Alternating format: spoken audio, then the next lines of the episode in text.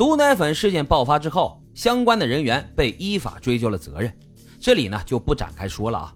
那毒奶粉事件的影响是无法估量的，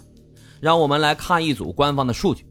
据中国卫生部在2009年的记录当中显示，截止2008年12月底，全国累计免费筛查2240.1万人次，累计报告患儿20.6万人，住院治疗52898人，已经治愈的有52582人，死亡四人。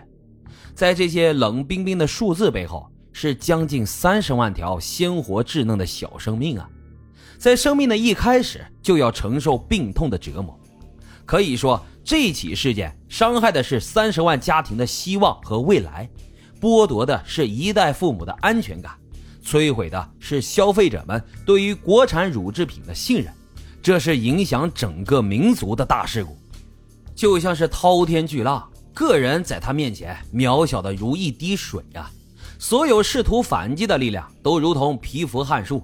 似乎只能够接受被吞噬、被碾压的命运。于是有很多人都选择了沉默，选择了认命。但是啊，总有这么一些人，他们怀着一股孤勇，甘做撼树的蚍蜉，只因为他们为人父母，受伤害的是他们挚爱的孩子。郭丽呢，就是这样一个人，为了女儿维权。即便是锒铛入狱，也绝不放弃。二零零六年二月三号，三十六岁的郭丽有了自己的宝贝女儿。她是一名自由职业者，一直从事同声传译的工作，收入呢可谓颇丰。人近中年才有了孩子，她决定给女儿提供力所能及最好的条件。在女儿五个月大的时候，他就给女儿购买了一款号称是全原装进口的施恩牌奶粉。价格呢比一般的国产奶粉要贵很多，但是他认为进口的质量有保证，值这个钱。一年多以后，他发现自己一岁多的女儿出现了厌食、尿量不正常、发育不良等症状，所以呢，他就留了一个心眼，把女儿喝的奶粉包装袋和购物小票都留了下来。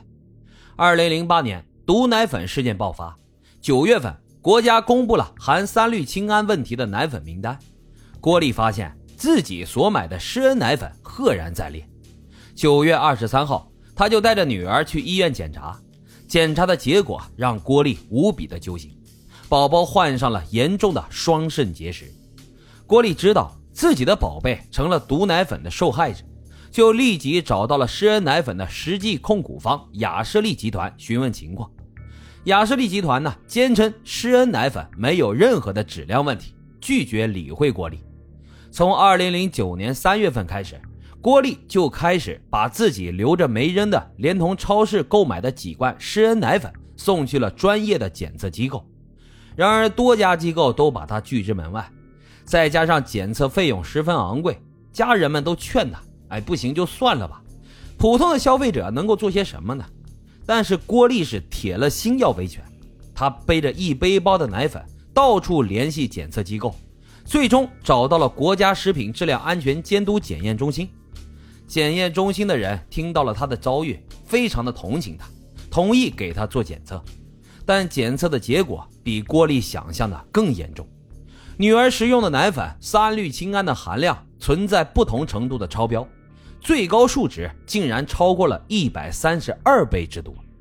郭丽拿着检测报告再次找到雅士利。这次啊，雅士利的态度仍旧十分敷衍，说我要是赔偿你的话，只能赔偿你剩下的几袋奶粉，或者是呢赔偿你几十袋奶粉钱。自己不满三岁的宝宝双肾结石，未来还不知道会对孩子的健康造成什么样的影响，而雅士利仅仅愿意赔偿几袋奶粉钱，郭丽他当时就愤怒极了，决定联系这个洋品牌在美国的公司，凭借着过硬的专业背景。他亲自跑了好几趟美国，从而挖出了更多的内幕。所谓的美国施恩啊，其实根本就是一个空壳公司。施恩奶粉包装上标注的美国地址，不是停车场就是农村的土坯房，显然是不具备生产婴幼儿食品的资格的。美国施恩有限公司的法人代表，实际上就是雅士利集团的法人代表的兄弟。简而言之，这就是一个假洋品牌。打着原装进口奶粉的旗号，卖着却是含有三氯氰胺的国产毒奶粉。郭丽是大为震惊，联系了几家媒体，讲述了自己的经历，也曝光了黑心厂商。他的遭遇引起了很大的反响。二零零九年六月，在舆论的声讨中，雅士利集团才慌忙地联系上了郭丽，表示愿意和解，并且讨论赔偿事宜。六月十三号，双方经过一系列的讨价还价之后，达成了和解，并且签署了协议。协议当中说明，雅士利需要赔付郭丽人民币四十万元，郭丽就表示不会再追究了。